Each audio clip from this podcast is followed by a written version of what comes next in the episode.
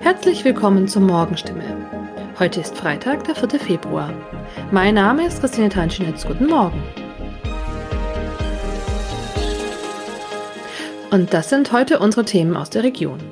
Wird die große Aquatoll-Sanierung in Neckarsulm zu teuer? Wie läuft es an den Impfpunkten in Stadt und Landkreis? Und wann geht es im freien Kulturzentrum Maschinenfabrik in Heilbronn weiter? Der Gemeinderat Neckarsulm steht nach Ostern vor einer wichtigen Entscheidung. Wie geht es mit dem Aquatoll Familienbad und der Saunalandschaft weiter? Die große Sanierung, zu der die Umgestaltung einiger Bereiche gehört, wird vom Rathaus auf mittlerweile 37,5 Millionen Euro geschätzt. Damit liegt die Maßnahme deutlich über den zuletzt kommunizierten 23 Millionen Euro. Die Verwaltung führt dies unter anderem auf gestiegene Baukosten zurück. Die Summe bereitet Stadträten Sorge, erste Vertreter fordern Abstriche, denn die Stadt steht vor großen Aufgaben. Oberbürgermeister Steffen Hertwig will sich derzeit nicht zur Finanzierung einer großen Lösung sowie über die anstehenden langfristigen Folgen für weitere Projekte äußern. Die Komplettsanierung sei nur eine mögliche Variante, die zur Diskussion stehe. Mehr dazu lesen Sie heute auf stimme.de. Es ist noch gar nicht lange her. Da standen die Menschen sowohl an den Impfpunkten als auch vor dem mobilen Impfbus in Heilbronn Schlange. Im Dezember wurden dort beispielsweise über 100, 500 Spritzen am Tag verabreicht. Mittlerweile sind es nur etwa halb so viele. Die Nachfrage hat spürbar nachgelassen. Im Januar wurden, alle Impfpunkte der Stadt Heilbronn mit einberechnet, 15.801 Impfungen verabreicht. Man geht von 75% Drittimpfungen, 20% Zweitimpfungen und etwa 5% Erstimpfungen aus. Ein ähnliches Bild zeichnet sich derzeit in Ilsfeld-Auenstein ab. Dort wurden im Januar insgesamt 4.409 Impfungen verabreicht, davon 178 Erstimpfungen, 578 Zweitimpfungen und 3.653 sogenannte Booster. Kreisärztesprecher Martin Oehner hat zwei Theorien zu den sinkenden Impfzahlen. Ich denke, dass der Großteil schon geimpft ist und die Nachfrage deswegen nachgelassen hat. Wir liegen ja immer noch über dem Landesdurchschnitt. Abgesehen davon hält es der Kreisärztesprecher für nicht ausgeschlossen, dass mittlerweile mehr Menschen geimpft als von den Kassenärzten gemeldet seien und die Zahl dementsprechend nachträglich steigen würde. Mit Blick auf die derzeitigen Lockerungen, wie beispielsweise den Wegfall von der 2G-Plus-Regel, könnte sich Oehlner aber auch vorstellen, dass für viele noch ungeimpfte Menschen der Anreiz wegfalle, sich impfen zu lassen – Ende Juli 2020 wurde die Maschinenfabrik in der Bahnhofsvorstadt eröffnet als Veranstaltungs- und Produktionsstätte für die freie Kunstszene in Heilbronn. Dann wurde es aber ruhig um das freie Kulturzentrum. Lediglich zwei Poetry Slams fanden gegen Ende des Jahres noch statt. Im November vor zwei Jahren haben die Renovierungsarbeiten begonnen. Neben Brandschutzmaßnahmen und Elektroarbeiten war die Lüftung in den drei Sälen ein wichtiges Thema. So mussten im Clubraum nicht nur Wanddurchbrüche gemacht, sondern auch die Lüftungsanlagen umgebaut werden. Die für etwa 600 Personen ausgelegte Halle verfügt demnach noch über keine Anlage. Dort muss manuell quer gelüftet werden. Ihr Innenausbau erfolgt möglicherweise im nächsten Schritt. Zumindest eine temporäre Bühne soll aber so schnell wie möglich in die Halle. Und neben all den Baumaßnahmen gab es ja auch noch die Corona-Pandemie. So seien für das letzte Quartal 2021 zwar verschiedene Veranstaltungen geplant gewesen, davon konnten nur zwei umgesetzt werden. Auch das Publikum zeigte sich zurückhaltend in der Pandemie. Das Team der Maschinenfabrik plant nun ein Programm für März bis in den Sommer, bei dem die Wahrscheinlichkeit sehr hoch sei, dass man das nicht wieder absagen müsste. Bereichern will die Maschinenfabrik das kulturelle Leben der Stadt demnach mit den bereits bekannten Poetry Slams, darunter auch die baden-württembergischen Meisterschaften 2022, aber ebenso mit Song- und Rap-CMs, PowerPoint-Karaoke, Comedy, Kabarett und Konzerten. Auch ein Theaterstück soll zusammen mit einem Ensemble aus Leingarten auf die Bühne gebracht werden. Und mit mehreren Veranstaltungen wird das Freie Kulturzentrum auf der Gartenschau in Eppingen zu Gast sein. Mehr dazu auf stimme.de. Soweit die Nachrichten aus der Region. Übrigens, am Sonntag wird wieder gewählt. Die Heilbronner stimmen über ihr Stadtoberhaupt ab. Drei Kandidaten stehen zur Auswahl und auch wenn die Wettquoten eindeutig prophezeien, dass der alte OB Harry Merkel auch der neue OB sein wird, kann es ja nochmal spannend werden. Auf stimme.de bieten wir am Wahltag jedenfalls den ganzen Tag die neuesten Informationen. Haben Sie Kritik, Fragen oder Anregungen zu unserem Podcast, dann schicken Sie einfach eine E-Mail an podcast.stimme.de. Weiter geht es hier mit Nachrichten aus Deutschland und der Welt mit unseren Kollegen und Kolleginnen aus Berlin. Vielen Dank und einen schönen guten Morgen. Mein Name ist Nicole Markwald. Das sind unsere Themen aus Deutschland und der Welt. In Peking werden heute die Olympischen Winterspiele eröffnet. Gedenkfeier für getötete Polizisten und die Impfpflicht in Österreich nimmt die letzte parlamentarische Hürde. So klang es, als Peking die Olympischen Winterspiele zugeschlagen bekam. Beijing! Das war am 31. Juli 2015. Thomas Bach, der Präsident des Internationalen Olympischen Komitees, verkündet, dass Peking die Olympischen Winterspiele 2022 austragen wird. Heute nun ist es soweit. Um 13 Uhr deutscher Zeit startet die Eröffnung, überschattet von der Corona-Pandemie und scharfer Kritik am Gastgeberland China.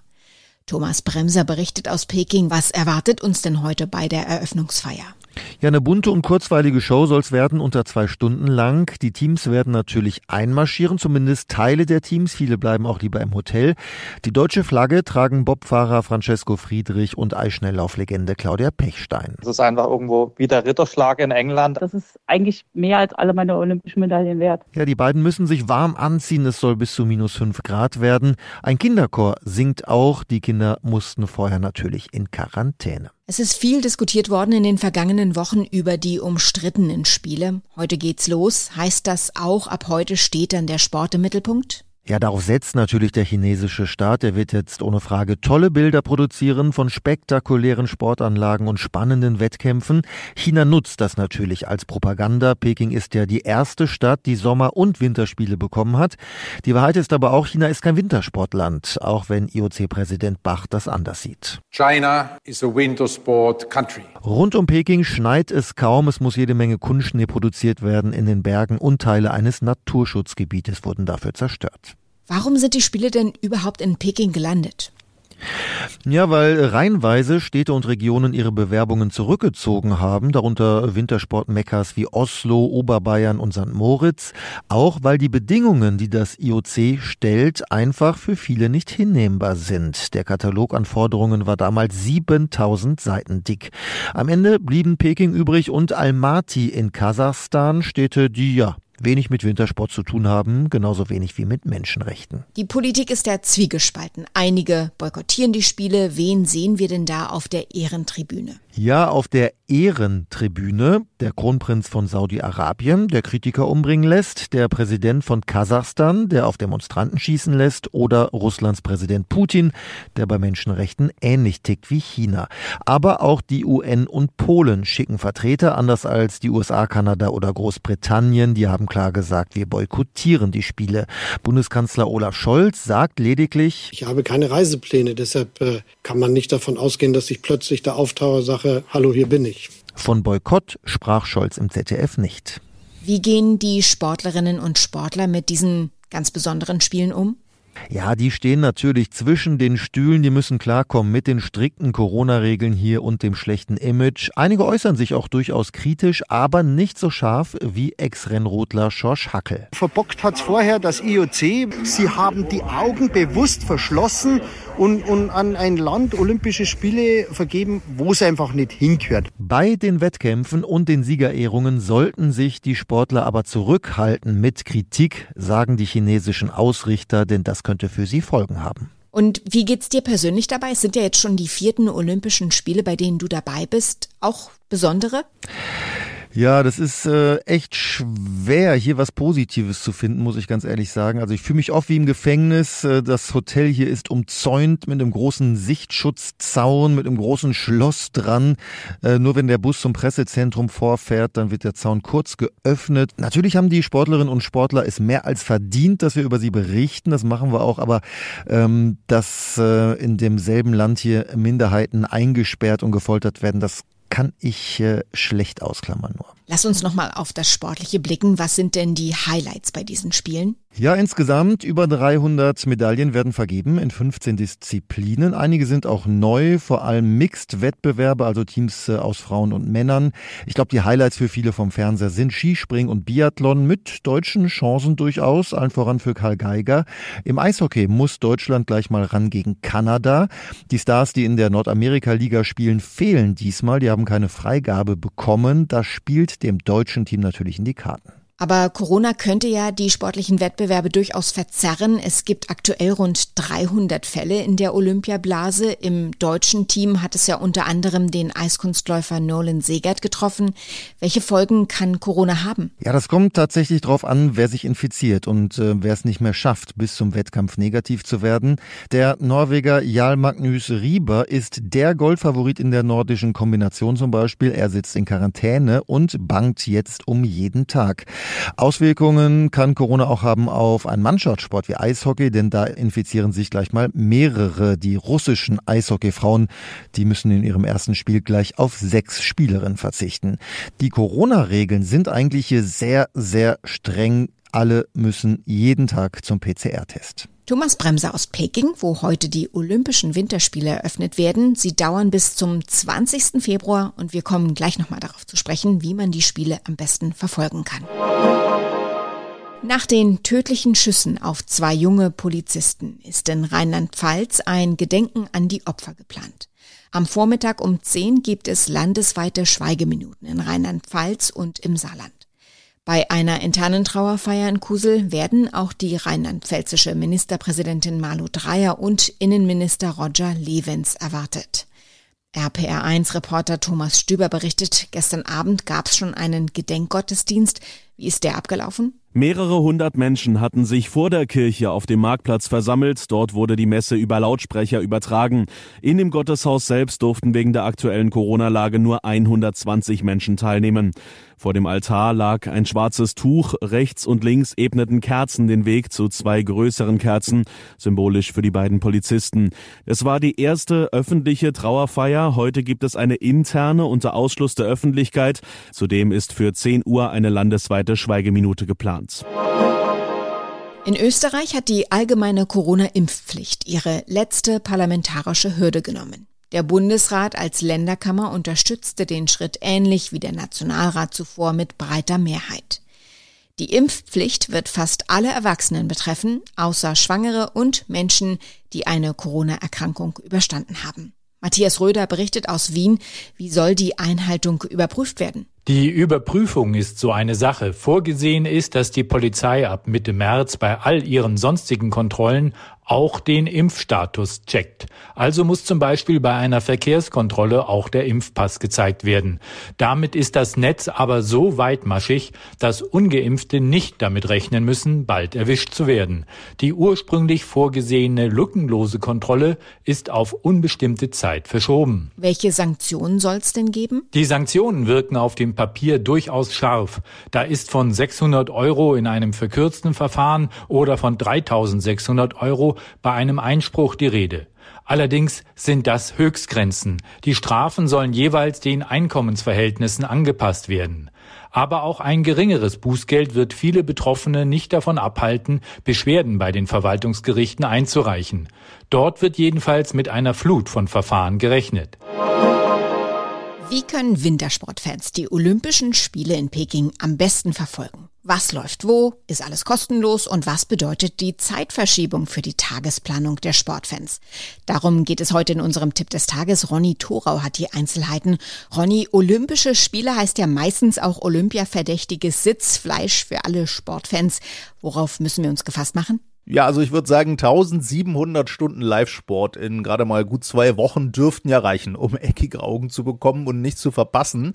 Die Übertragungsrechte liegen ja eigentlich bei der Eurosport-Mutter Discovery, aber die haben ja Sublizenzen verkauft und so läuft Olympia jetzt bei uns eigentlich wie gewohnt auch bei ARD und ZDF.